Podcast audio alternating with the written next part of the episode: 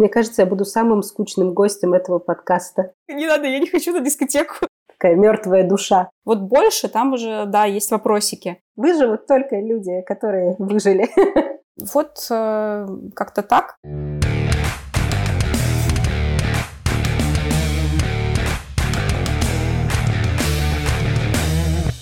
Привет, меня зовут Дарья Сталь, и вы слушаете подкаст про комьюнити-менеджмент «Стальные нервы». Третий сезон посвящен работе с сообществами в кризис. Этой весной с кризисом столкнулись многие, он коснулся как нашей социальной жизни, так и бизнеса. Многие люди вынуждены были поменять работу и место жительства. Сегодня я хочу поговорить о том, что делать, если все вокруг вас поменялось, где искать своих людей и как строить новые отношения. И поговорим мы об этом с Саней Гаан, основателем комьюнити-бюро «Компот» и продюсером одноименного конвента про управление сообществами.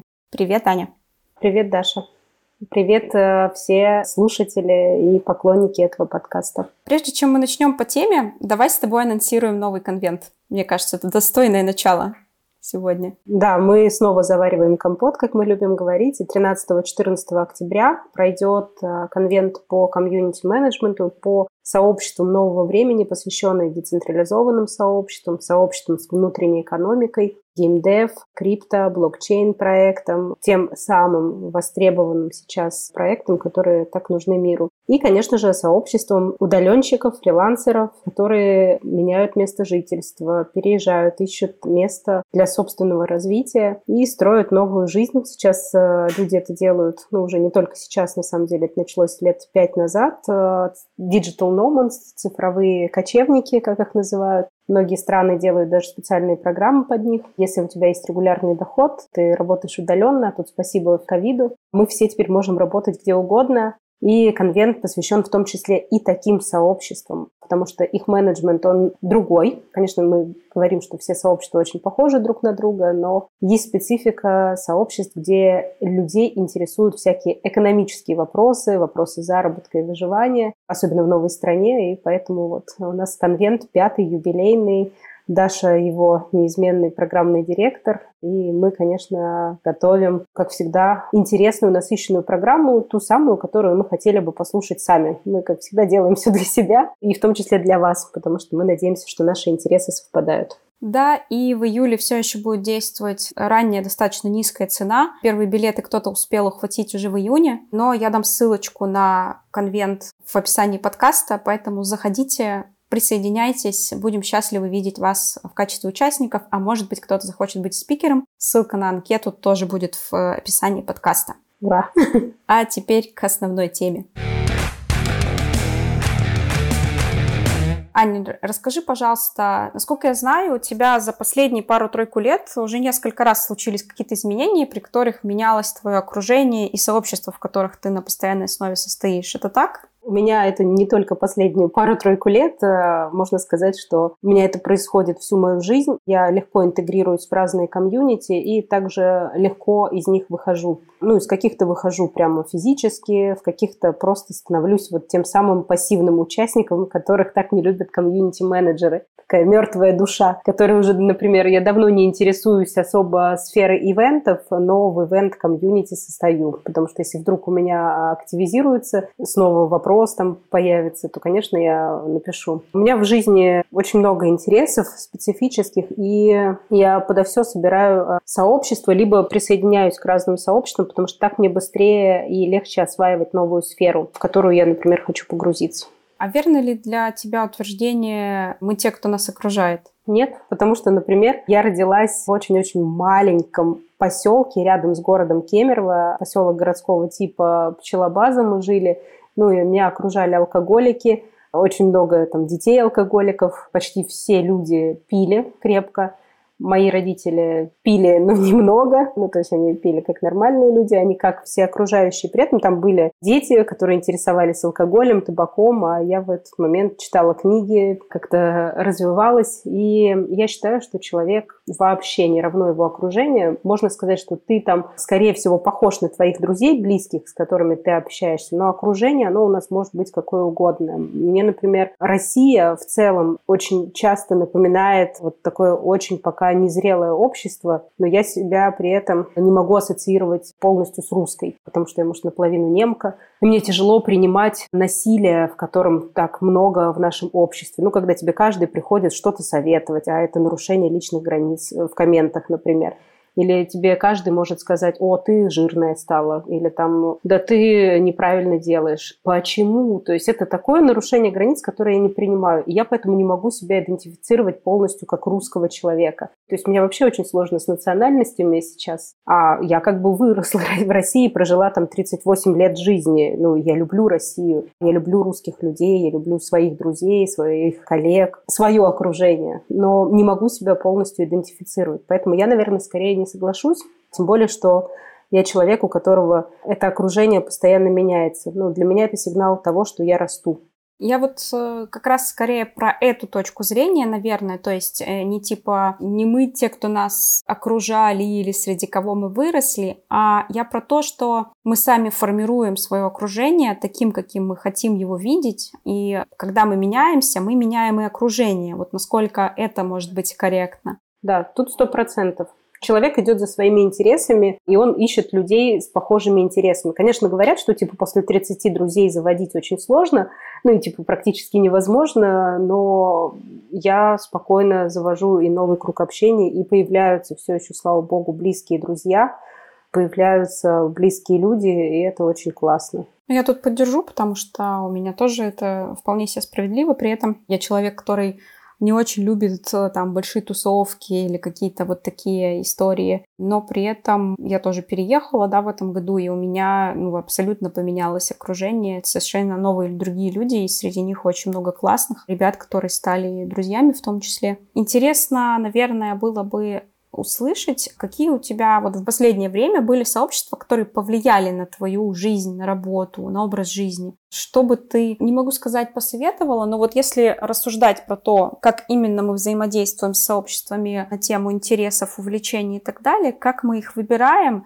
и как они на нас влияют, и мы на них, может быть, влияем. Мне кажется, я буду самым скучным гостем этого подкаста. У меня вообще не, не огненные мысли. У меня случился гигантский личный кризис, э, ну и безумная усталость от э, запуска всех проектов, компота. Долгие годы там были минус минуса, а, в том числе по деньгам, какие-то долги, кредиты, я очень выгорела. И когда человек выгорает, вот, наверное, это к области совета, ему вообще не нужны сообщества, ему нужно отползти, забиться, ну, не знаю, в темный угол, одеялко, бутылку вина, попкорн, сериал и ни с кем не общаться. Ну, особенно, наверное, комьюнити-менеджерам, людям, которые реально много общаются вот если ты очень много-много общался, то какое-то время ты вообще не хочешь видеть сообщество. И на прошлый год, э, это вот с 6 июня 21 по 6 июня, так вот с дня рождения до дня рождения, взяла себе так называемый sabbatical, то есть полный тотальный отдых. Мой муж сказал, я нас обеспечу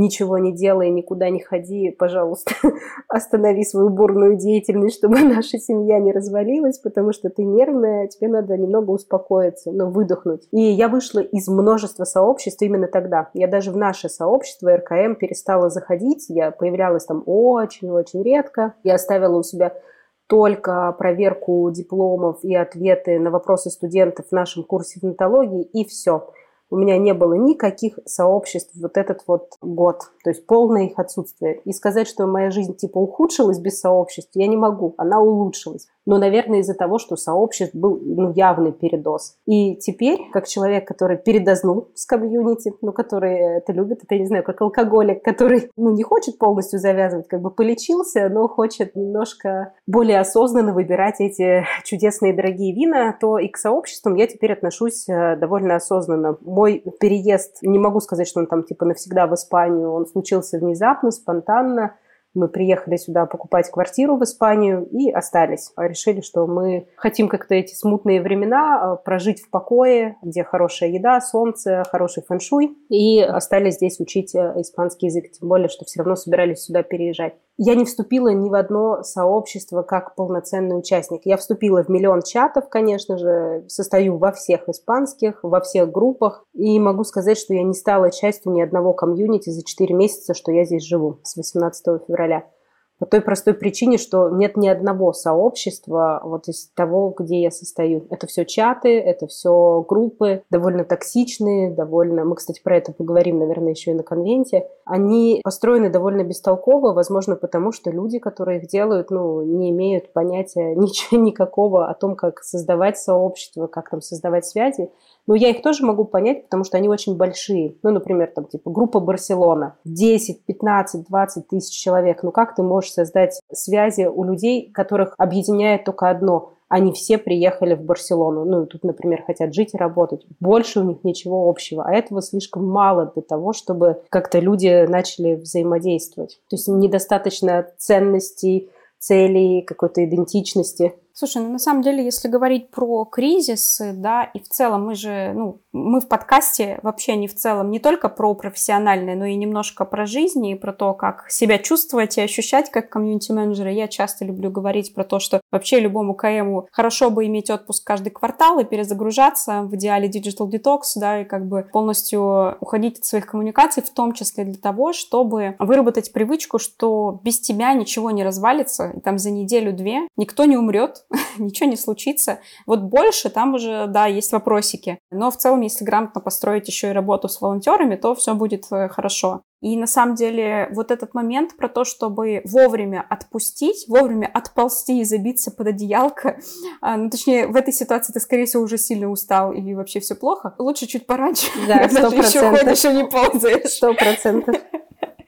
Да, и это к вопросу о том, что нужно свои силы тоже оценивать и вовремя чувствовать э, кризис не только в комьюнити, но и у себя в жизни, у себя в профессии, и понимать, когда ты должен что-то поменять. И вовремя отдыхать, конечно. Про это я могу говорить долго, потому что я пришла к тому, у меня немножко философский такой сейчас, э, я много думала по этому поводу. Я поняла, что меня-то как раз э, выжгло даже не комьюнити, а предпринимательство. Это очень тяжело.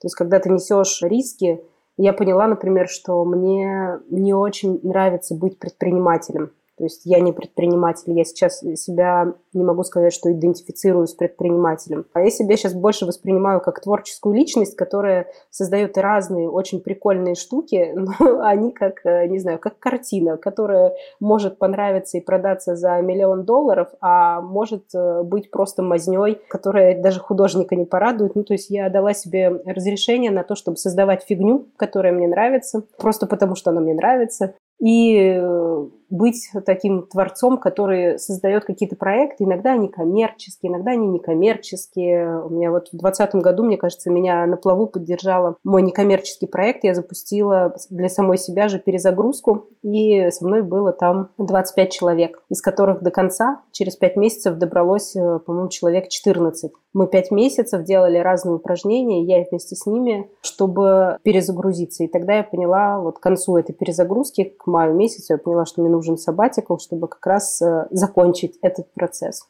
К этому кризису там, глобальному я подошла, конечно, уже очень отдохнувшая, и здесь пришло DAO. В апреле я очень захотела сделать DAO, и, может быть, вы слышали, кто состоит у нас в сообществе. Мы хотим не только сделать конвент, как обычно, но мы и пробуем свои шаги в DAO и создаем DAO. Прежде всего, не для того, чтобы там создать DAO, который перевернет мир, а чтобы попробовать сделать ну, такой некий профсоюз комьюнити-менеджеров, которые сами пилят разные продукты, для КМов, для мира, для общества, вместе зарабатывают. И мы хотим набить все возможные шишки, которые можно набить при построении DAO. Потому что ни одного полноценного, по сути, DAO на данный момент не существует.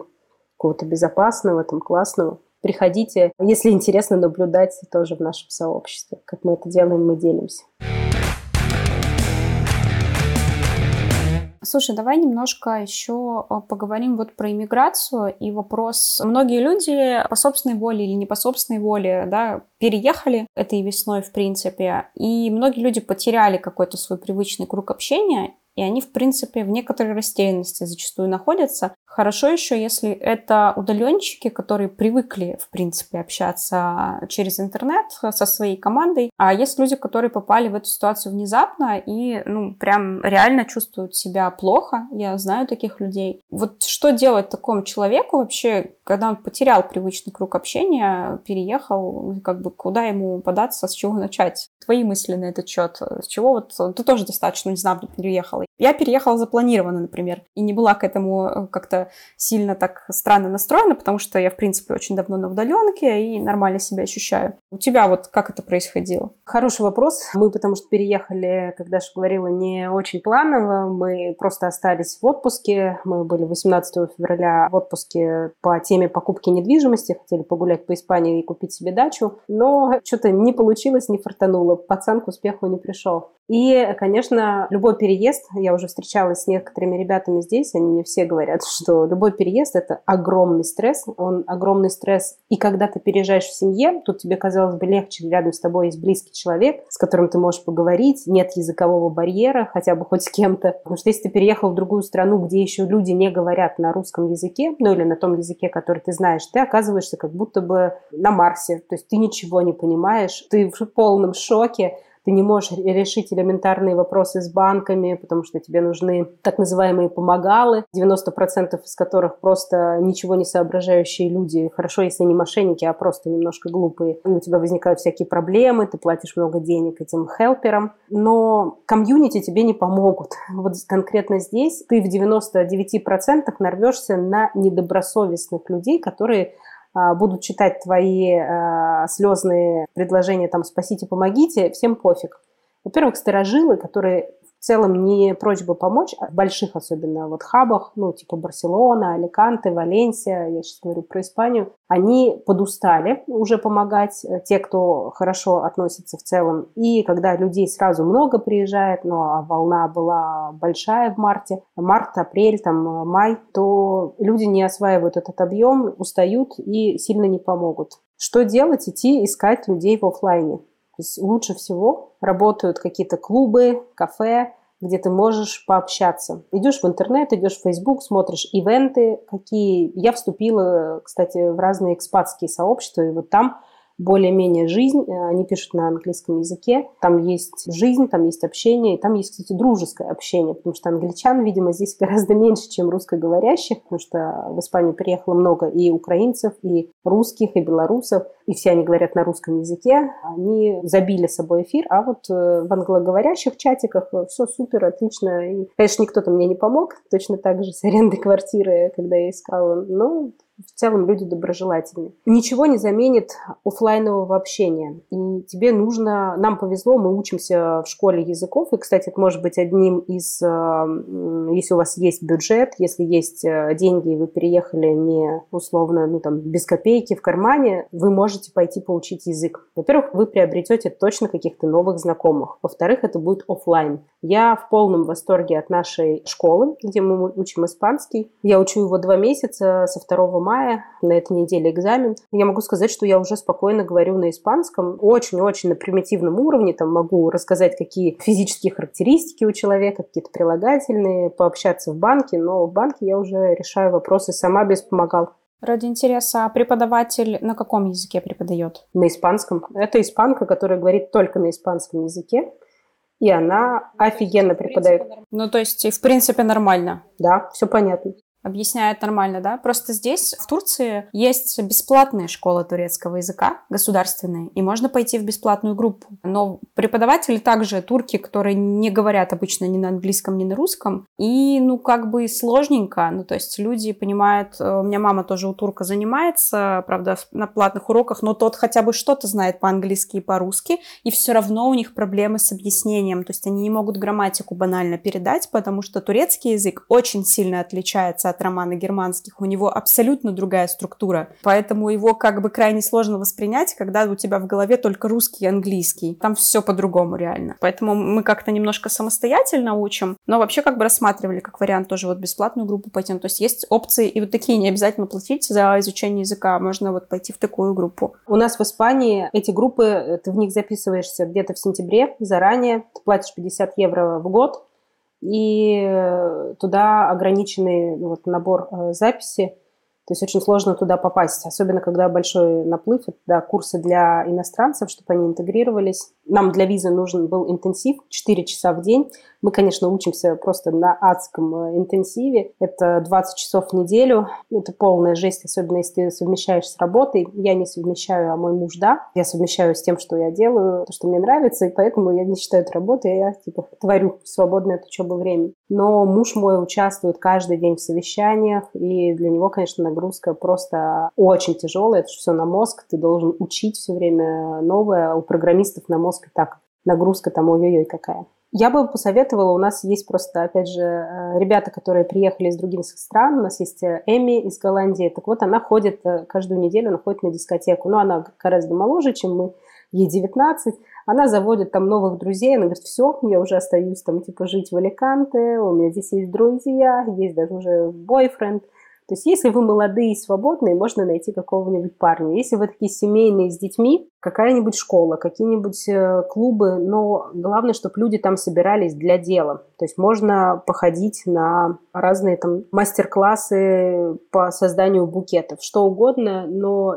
э, общаться в онлайн-сообществах я бы не рекомендовала искать что-то, где люди встречаются в офлайне. Вот там вы можете встретить каких-то своих людей, своих друзей. Да, из того, что я наблюдала, одна из основных ошибок таких людей, которые переехали, и пока они решают свои реально какие-то проблемы с документами, с визами, с финансами, с жильем, с чем-то еще, они реально забывают о том, что им нужно еще немножко, ну как бы мы социальные существа, и нужно кроме своей семьи, в идеале еще где-то с кем-то, и они просто даже не ищут эти варианты. То есть, мне кажется, одна из главных ошибок таких людей, что они вот реально не начинают искать. Если ты хочешь приобрести новый круг общения, ну начни ты его искать, перебери реально разные чатики, группы, там, спорт, языки, какие-то еще увлечения, что тебе нравится, не знаю. Я, например, условно говоря, очень несерьезно и редко, но увлекаюсь рисованием. Но я бы пошла, поискала какую-нибудь местную школу, чтобы рисовать, тебе не нужно знать язык даже. Или пойди попей, э, попой, попой, попей в баре, попой в баре. На офлайн, естественно, выводят какие-то онлайн-источники, и бывают э, группки, которые как-то тусят друг с другом на разных языках тоже. И да, тоже один из моментов, который реально наблюдаешь, особенно остро в эмиграции, что чем больше какой-то чатик, в котором вот все пытаются там что-то выяснять, какие-то вопросы, тем меньше это сообщество. Вот эти всякие, э, мы сегодня уже обсуждали, русские в Анталии, чаты. Есть большая группа чатов, которые называются 360 градусов, и эти ребята, админы, они создают эти чаты по всему миру. Я админ, кстати, уже в Испании. Э, вот это вот 360, я админ в их э, чатике испанском. У меня о них очень плохое мнение, потому что там абсолютные просто ничего не понимающие админы. Я ругалась на их э, капча-бота, который удаляет сообщения, когда человек впервые пишет. Даже после проверки капчи ты первый раз пишешь ответ на какой-то вопрос, да, ты можешь написать несколько абзацев там или сколько-то, ну, отвечая кому-то, помогая. И сообщение удаляется, после этого не хочется больше писать. И, ну, как бы какие-то попытки адекватно поговорить про это вообще ни к чему не привели с админами этих чатиков, поэтому я просто оттуда повыходила и перестала вообще про них думать. Это не сообщество, да, ты полностью права. Да-да-да. В каждом городе есть куча таких чатиков, которые в Телеграме в том же легко ищутся по английскому или русскому названию. Ну и в конце концов, не находишь свое, создавай э, свой чатик. Я тоже тут создала свой чатик, Sailing Cash, потому что я увлекаюсь яхтингом, и не было в каше людей, которые бы конкретно про это говорили. И мне нужно было собрать банально информацию, а где здесь катать, а с кем, а кто бы мог составить компанию, потому что на двоих снимать лодку это дороговастенько будет. Вообще это не дешевое удовольствие. И я создала себе чатик, там уже там 200 человек. Да, это тоже сложно назвать комьюнити, потому что это скорее для меня как вот э, способ обмена информацией. Но там есть несколько человек, которых я лично знаю, и мы там вместе уже ходили в море. В принципе, как бы есть через кого какие-то связи да, зацепить. Постепенно это может стать комьюнити. Да, просто у меня нет цели, наверное, его развивать. Я, то есть, понимаю, что нету понимания, зачем бы я тратила время на то, чтобы там прям знакомить, знакомить людей друг с другом. Свои цели он пока выполняет. Если там что-то поменяется, то, то что-то поменяется. Вот поэтому все иммигрантские сообщества, они примерно вот такие, потому что у создателей создателей есть какая-то своя там очень активная жизнь. Они тоже там в иммиграции очень часто, да, создают такие сообщества, люди только-только в приехавшие. Первое, что я захотела сделать, это создать такое сообщество. Но я себя била реально по рукам. Я такая, остановись, ты это бросишь, ты точно не будешь этим заниматься. Не надо плодить эти сущности. Раньше бы я бы сделала уже там 2-3, уже бы ивенты тут организовала, но, слава богу, я пока этого не сделала, хотя все еще хочу. Но я пытаюсь как раз вот как э, ты заузить тему, потому что просто сообщество, женский клуб мне не интересно. То есть я хочу доформулировать, какие ценности я хочу в этом комьюнити, и чтобы сюда приходили только там тематические люди.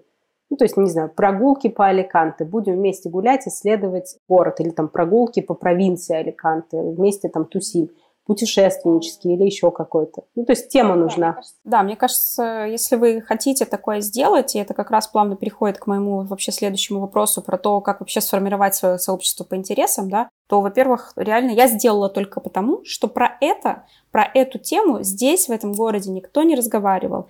А мне нужно было вот собрать вокруг себя какую-то компанию небольшую, с кем можно было бы разделить там, расходы на яхту, да, и, и вообще найти, с кем можно выйти в море. Второй момент, мне нравится, один мой знакомый здесь тоже создал сообщество, которое называется «Кто со мной?». И правила у него очень простые. Ты куда-то идешь, тебе нужна компания, ты пишешь «Кто со мной сегодня на вершину горы встречать закат?», встречаемся во столько-то. Все. То есть, в принципе, люди тусят регулярно друг с другом, буквально обмениваясь вот этими предложениями. Ну, то есть, такие какие-то штуки, они классно заходят. Я такое сообщество делала в ЖЖ, там где-то в году в 2006 называлось «Кто со мной в кино?». А это такое было дочернее подсообщество, сообщество ЖЖ киноманов, которые часто ходили на премьеры, и э, мы постоянно любили ходить в кино, но ты вот собираешься на какой-то фильм, и ты пишешь, я хочу вот сюда, кто со мной в кино. А оно прожило ну, года четыре. Ну, на самом деле, вот это тянет на сообщество, да, потому что все-таки люди друг друга узнают, они успевают пообщаться, потом ты можешь вспомнить, что, ага, я с тем-то пообщался, ему нравится вот это, позову его еще раз. Ну, и так постепенно, собственно, завязываются какие-то приятельские отношения, да, и может сформироваться вполне себе достаточный для нас круг общения, который на новом месте нас устроит. Ну, есть еще рандом кофе, типа знакомиться. Я не знаю, есть ли у вас такое в каше. Я посозванивалась с людьми, э, я сразу подключила этого бота. Ребята из Random Coffee сделали по странам, я подключилась к Испании. И единственный у меня такой позитивный контакт, я бы назвала, был всего с одним человеком. То есть меня постоянно выжигают эти встречи в Random Coffee, потому что очень он пока плохо как-то настроен. Но был один классный парень из Валенсии. Они с женой танцуют то ли сальсу, то ли бачату. Переехали в декабре в Валенсию по визе D. Это виза но лукратива, без права на работу учат тоже язык, ходят в школу, ну, такая кайфовая взрослая семья, и было прям приятно пообщаться, человек а, предприниматель. Вот, может быть, через такие встречи стоит поискать. Да, это как поиск своего человека, я не знаю, как поиск любви, ты постоянно друзей тоже просеиваешь, а будет у вас стыковка, не будет, но тебе все равно на эти свидания надо ходить. То есть не стоит вот от этих 30 минуток отказываться, потому что есть шанс встретить э, классных людей. Ну, в целом согласна, мне рандом кофе не зашел. Я э, пару раз в разных комьюнити пробовала в сообществе экспертов на этологии, я пробовала участвовать, и до этого еще мы делали давно, по-моему, У нас даже. Community Managers, да. Суммарно я, наверное, раз пять походила. Ну и как бы все эти встречи мне были не супер интересны, я тоже не очень поняла для себя, зачем мне тратить время. Если бы у меня была цель завести новых знакомств разных, а, или я бы искала кого-то конкретно, а, то, наверное, я бы участвовала. Так, ну, как бы, типа, меня устраивает, как я живу и мое окружение, поэтому ну, Потому что ты переехала, опять же, не одна, не одна. Ну да, когда ты с семьей все-таки полегче, посложнее находить новых друзей. Семейники, они часто вот, да, они внутри своего маленького уютного мирка, здесь безопасно, тут все говорят на каком-то странном иностранном языке, тут э, все непонятно, а здесь у меня все понятно. Но говорят, что в эмиграции семьи переживают просто тотальный какой-то гигантский кризис. Мы пока не столкнулись, но мы были очень осторожны. Э, мы опять же, 4 месяца в эмиграции, что еще будет? Говорят, вот первые три года штормить страшно. Хотя, в принципе, нам и про брак это говорили, что первые три года ты как-то живешь все хорошо, а потом у тебя начинается пипец, но мы очень осторожные ребята, и мы стараемся вот за этим все время наблюдать, следить, чтобы не допустить этого пипеца. Вовремя расходимся по разным комнатам, уединяемся, даем пространство, потому что в эмиграции, опять же, может быть такой соблазн все время быть как-то вместе, вместе, вместе, потому что у вас никого больше нет. Э, вот здесь тоже надо как-то расходиться. Я думаю, что я нашла себе подружку, чудесную взрослую женщину из Ирландии, которая училась на нашем курсе. Она говорит, Аня, давай с тобой дружить. Она похожий на мой опыт, она много очень путешествовала, она директор по стратегии э, в крупной компании. Муж у нее вообще работает в Гиннессе, что прикольно. То есть ему платят э, в том числе и коробками Гиннесса. Он каждый э, месяц приносит пару коробок Гиннесса домой, им сотрудникам просто выдают. Ну, это как такая бонус от компании классная женщина, мы с ней договорились отдельно еще теперь встречаться. Она свое обучение закончила, с ней интересно. Мне в какой-то степени повезло, потому что мы на второй месяц попали, во-первых, в сообщество станции смена, и сообщество сменщиков реально есть по всему миру, они тоже друг другу помогают. Это один из классных примеров такого окружения, которое есть везде и нигде одновременно. Такие удаленщики, которые, ты, если ты говоришь смены и тебя поняли, это сразу свой, да, это моментальный маркер. А, и, во-вторых, э, мы, собственно, приехали в Каши, остались в Каше, и здесь э, сформировалась офигенная комьюнити, потому что сюда едут люди определенного достатка, да, это в основном айтишники, и город сам по себе достаточно дорогой, небольшой, у него много ограничений, и это сформировало здесь определенный э, круг э, людей, молодежь, которая понимает язык digital, которая работает удаленно и как бы ну, готова там ни в чем себе не отказывать в жизни, условно говоря, да. И это вот сузило круг э, комьюнити, то есть э, сообщество наше в Каше, на мой взгляд, одно из самых образцовых вообще комьюнити иммигрантских. Спасибо, конечно, еще его админу, который очень грамотно как-то на интуиции, реально человек просто на интуиции. Он на, на меня подписался, когда мы познакомились, и начал такой, блин, мне про комьюнити надо побольше почитать, короче но очень грамотно разруливал, в том числе там в марте всякие конфликтные вопросы про политику, например, и такие штуки. Ну, то есть нам повезло здесь с окружением, и при этом реально нам очень сложно иногда вырваться. У нас уже куча тут знакомых, они каждый вечер нас куда-нибудь зовут, а мы никуда не ходим, потому что мы такие, можно мы сегодня посидим, просто в игрушки поиграем? Ребята, не, не надо, я не хочу на дискотеку, я слишком стара для этого уже. Даша, можно сказать, что оно какое-то не очень большое, это комьюнити, вот именно в каше? Ну, как тебе сказать? Они отпраздновали 4000 человек в чате, при этом 4000 здесь не живет одновременно. Здесь э, население города тысяч семь или восемь, то есть он реально очень маленький. Но эти люди, которые приезжают, уезжают, которые приехали один раз, пожили там, пережили этот какой-то кризис один-два месяца, уехали, но надеются вернуться. Кто-то путешествует по Турции и периодически сюда возвращается. То есть они продолжают состоять в этой группе, помогать советами, все очень дружелюбные. Но это тот случай, когда ты точно уверен, что там нету мошенников, люди делятся отзывами. Ну, и оно, естественно, бьется на всякие подсообщества, группы из серии, там вот кто со мной, наши едят в каше, люди, которые обсуждают еду и ресторанчики, что там еще есть. Какие-то еще, короче, есть варианты. А, бухгалтерия каша, где про деньги и валюту. Ну, то есть какие-то вот такие узкие вопросы, они там тоже отделяются. Регулярно, естественно, там одни и те же вопросы задаются, и их вот как раз отправляют во всякие вот эти дочерние чаты, в какие-то гайды, которые уже есть э, по комьюнити. Поэтому в основном происходит э, такое очень дружелюбное общение, люди делятся мемчиками, видосами, там, не знаю, ко мне сегодня в дом заполз скорпиончик.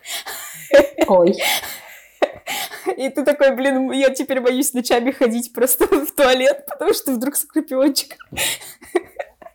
Хорошо, ну, что общем... я уже передумала ехать в каш. Я думала, типа, рвануть э, и сделать конвент оттуда, пока ты не сказала вот это вот. Здесь не очень часто можно встретиться. Давайте лучше вы к нам э, в Испанию. Ну не, ну не то чтобы... Слушай, я иду уверена, что в Испании тоже есть дикие животные разные. Просто в больших городах, конечно, их концентрация снижается. А тут все таки мы чуть ближе к природе, потому что это деревенька, по сути. Такой. Мы шутим, что это большая русская деревня уже. И вот этот вот админ сообщества «Наши в каше», Самир ее зовут, недавно в чате прочитала, а кто такой Самир? Самир наше все, как Пушкин. Просто куча локальных мемов появляется, и это, ну, один из классных признаков того, что люди... Что это уже комьюнити. Э, да, и это комьюнити.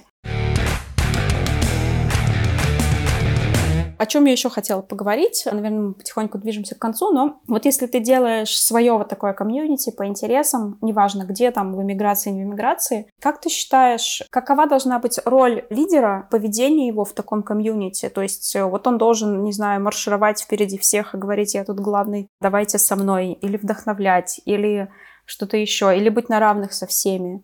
Как себя вести вообще при построении такого комьюнити? Тут ответ очень простой. Так же, как при любом другом комьюнити, надо вести себя так, как ты хочешь. Есть сообщество с сильными лидерами, которые любят э, маршировать впереди всех и всех тащить за собой. Есть комьюнити, такой свой рубаха-парень, а давайте вы сами все придумаете, давайте только соберемся. То есть есть разные стили управления сообществами. Если это какой-то дружеский чатик, то ну, понятно, что там все равны. Ты можешь только как профессионал в своей профессии иногда чуть больше чего-то инициировать, ну, потому что ты понимаешь, как это работает. Но у меня есть дружеские чаты вот, московской тусовки, которые молчат сейчас, и они молчат уже несколько месяцев, и вообще меня не тянет ничего туда написать. Ну, то есть в этом нет никакой необходимости. Я создаю сообщества очень разные. Некоторые из них, ну, такие похожие, как э, онлайн-тренинги. Э, например, я делала год, наверное, назад, последний раз, какую-то практику благодарности проводила. Участвовало 200 человек. Все эти люди присылали свои ответы регулярно. Это было такое вот на месяц сообщество людей, которые хотят увеличить э, внутри себя ощущение, что они там в жизни благодарны за что-то, чтобы негатив снизить. Тогда тоже была пандемия, какая-то нехорошая ситуация вокруг, э, все переживали, было много смертей, и вот этот фрейм кризиса глобального – знали бы мы, что тогда был легкий год по сравнению с нынешним, мы бы, наверное, меньше рыдали и были больше благодарны. Вот эти сообщества, они до сих пор, кстати, живут. Люди там периодически что-то пишут, э, обмениваются интересными инсайтами. Есть мое сообщество очень маленькое, где осталось 14 человек, перезагрузка. Это люди, с которыми мы прошли большой путь. И понятно, что это я там в роли такого наставника, а, который был инициатором но после этого моя роль, все, она отключилась, э, и я перешла в режим там равный-равный. То есть есть разные форматы сообществ, есть какие-то образовательные, есть типа давайте вместе тусить. Ну и там кто куда хочет тусить, тот и приглашает. Все зависит от формата. Ну и плюс я люблю говорить, что комьюнити-менеджер, э, лидер, он будет управлять сообществом только если ему будет нравиться этим сообществом управлять. Значит, он должен делать это в своем стиле. Хочет делать в своем стиле, пусть делает, что хочет. Если люди рядом с ним остаются, ну, как бы они голосуют своими ногами, руками и, не знаю, плечом рядом, что им это нравится, им это норм. Если им не норм, они уйдут. Да, я, пожалуй, соглашусь э, касательно вот таких сообществ по интересам какого-то окружения локальных и так далее, потому что тут реально ты это делаешь для себя, в первую очередь, если ты это делаешь как лидер, ну, с какими-то своими явно целями, и пока тебе это нравится, и пока людям вокруг это нравится, они реально будут оставаться, и это будет показатель.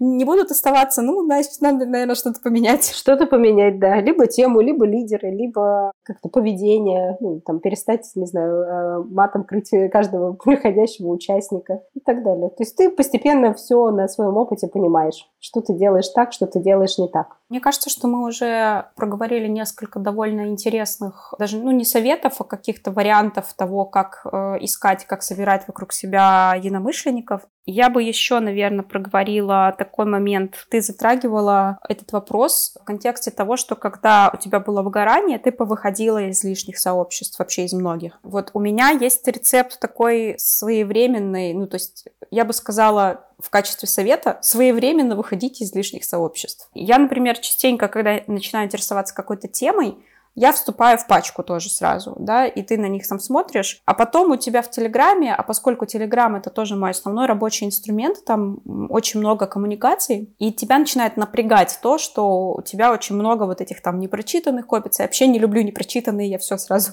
читаю или пролистываю хотя бы. Ну, то есть я могу не читать, я могу тыкнуть кнопку, типа пролистать вниз, и окей, меня, ну, вот эта иконочка меня будет раздражать. Поэтому я, если я, допустим, через месяц понимаю, что я за этот месяц месяц вообще не читала это, эти чаты какие-то конкретные, я из них просто сразу выхожу, ну, типа, я их лучше найду по названию, я потому что помню, не знаю, я помню чат «Наши едят в каше», но я в нем не состою. Если мне нужно найти, где хорошо делают стейки в этом городе, я туда зашла, нашла ответ на свой вопрос – и даже не заходя в чат, даже не присоединяясь, да, то есть просто нашла ответ на вопрос, пошла, как бы нашла классный ресторан. Вот, ну то есть э, это можно делать просто по ходу. Так что один из моих рецептов, наверное, это в том числе, чтобы не выгорать, и в том числе, чтобы отсеивать вообще свое окружение как-то, в том числе онлайн, да, онлайн-чаты вот эти. Вовремя, собственно, выходить и не перегружать самого себя лишней информацией. Прям digital-гигиена какая-то. Ну, кстати, хороший термин, да. Что бы еще ты, может быть, посоветовал человеку, который вот как-то хочет э, создать либо структурировать свое окружение, что ли? Я очень сильно увлекаюсь психологией, и я вот хочу сказать, что не каждый человек может создавать какое-то свое окружение, он иногда может присоединяться, но лидерские черты, они есть э, там у четверти людей нашей планеты, в лучшем случае. А у трех четвертых другие суперскиллы, там муж мой, например, очень сильный, но он не комьюнити-менеджер вообще, он не любит общаться с людьми. Ему жены вот так вот за глаза и коллег по работе. Если ты хочешь создать окружение, и ты человек, который постоянно что-то делает, ты просто делаешь, рассказываешь людям, что ты делаешь. Вот Даша хочет кататься на лодке и хочет э, сэкономить денег. Она просто рассказывает, ребят, я вот хочу кататься на лодке, кто со мной? Вот группа, где мы про это общаемся. То есть ты просто что-то делаешь, и люди к тебе присоединяются. Вот если вспоминать, как э, конвент появился, я сидела на лавке и думала, что бы мне сделать. Это было вот лето 2018 года, июнь, я сидела и размышляла, типа, а что я могу делать, а где у меня суперсила. Вот тогда я вообще не мыслила словами комьюнити-менеджмента, даже не знала, что они существуют. Я просто такая, о, я же умею делать комьюнити, ну, сообщество, классно, надо посмотреть, а кто тут есть. Я пошла, постучалась к Феде Скуратову, друзья, постучалась к Владу Титову. Э, Влад меня засыпал какими-то странными вопросами, от кого вы пришли, чего вы хотите, какие ваши мотивы, как все будет устроено. А я предложила всего лишь, давайте замутим конференцию.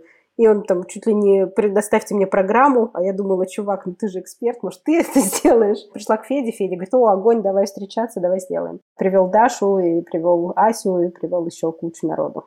Я там привелась чуть-чуть попозже из его комьюнити, да, но тем не менее. Да, ну то есть ты хочешь что-то сделать, э, ты идешь, хочешь тусовку собрать, идешь к себе в соцсети, идешь в группы вот эти, если ты в эмиграции, и рассказываешь, ребята, хочу организовать пикник, давайте соберемся там, не знаю, с детьми, с мужьями, с детьми, и организуем вот такую тусовку, есть у меня такое желание, кто, кому интересно, залетайте в чатик или там напишите мне в личку. Все это очень опять же, муж мне говорит, это для тебя это все просто, для тебя это очевидно. Ты просто хочешь что-то сделать, ты должен так хотеть это сделать, что ты готов это делать один. То есть вот, наверное, мой главный рецепт. Если ты готов это делать, даже если вокруг тебя никого никогда не будет, никто тебе не поможет, никто тебя не поддержит, а ты один похерачишь на этой лодке, то делай. Ну, то есть к тебе люди, сто процентов, какие-то люди, которым это именно интересно, это по кайфу, они присоединятся.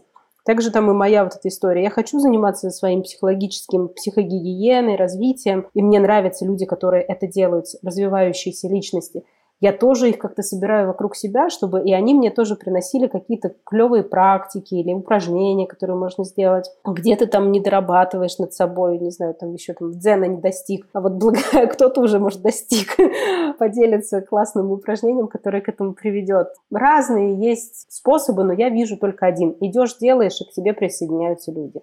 Даже если это развлекательное сообщество, ты хочешь рисовать, не знаю, мемы, гифки, ты идешь и первый начинаешь эти гифки рисовать. Вот как я создавала один мой день сообщества в ЖЖ там, 100 тысяч лет назад – я первая выкладывала одна, единственная, один свой день я снимала, один день, потом второй, потом третий. Там вот э, ты смотришь на это, и пять дней, как живет Анна Ган в самые разные дни недели. Один там выходной день, один будний день. И все очень такое похоже, ну, как в Инстаграм посмотреть кофе, утро, просыпание, чистка зубов. Ну, то есть примитивнейший контент – ну, это до эры Инстаграма было, Инстаграм еще не существовало, конечно, в то время. Но прикол был в том, что я начинала это дело одна, попросила двух там своих подружек, одна с Сицилии, вторая с Парижа.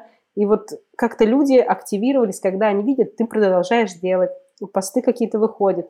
И такие, да, классно, ты вот разговариваешь со всеми в личке, просишь поделиться. А тогда это было прям ну, сложное комьюнити, потому что людям надо было отснять целый день, не забыть, все это еще описать последовательно. Комьюнити было клевое. Да, спасибо, Ань. Мне кажется, у нас получился такой выпуск небольшой рефлексии, но в то же время из него можно выцепить несколько интересных советов, потому что, ну, я реально знаю людей, которым очень сложно в новых обстоятельствах, на новых местах. Надеюсь, что им было интересно это послушать. Ну, я, кстати, может быть, когда ты выпустишь этот подкаст, приду к тебе в комменты и напишу ссылку на свой блог э, «Перезагрузка», где я пишу конкретно вот что делать, когда у тебя все изменилось. У меня это моя суперсила, у меня меняется все постоянно, обстоятельства сильно меняются, поэтому я научилась выживать в любых условиях и довольно быстро адаптироваться. Если кому-то интересно, если Даша разрешит, то будет ссылочка. Да, мы можем э, дать э, ссылку, собственно, в описании выпуска, и она будет видна на разных платформах. Я, на самом деле, тоже такой, ну, много лет вообще считаю, что я человек, который быстрее адаптируется под какие-то обстоятельства, чем там их как-то перекраивает, потому что я пожила в 9, кажется, городах и вообще полжизни переезжаю,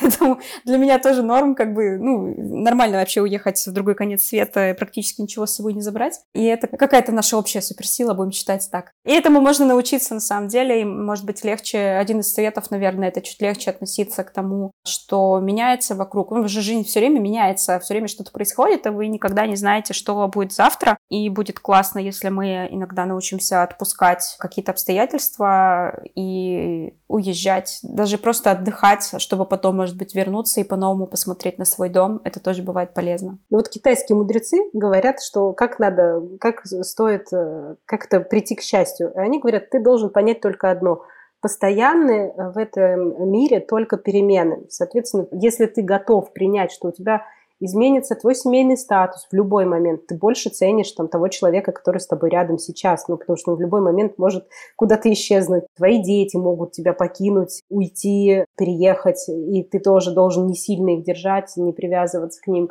Если ты готов принять любые перемены в работе, в карьере, в сообществах, ты в целом становишься гораздо более счастливым человеком. И, наверное, это вот э, люди, которые много теряли вообще по жизни, а это тоже, наверное, наш общий какой-то опыт, кто терял и деньги, и э, предавали, и подставляли, то мы за счет этого учимся более легко к этому относиться, больше это в то же время ценить, больше быть благодарными за этот кайф. И вот, наверное, так. Сам себя не похвалишь, никто не похвалит. Мне кажется, такие люди выживут вообще.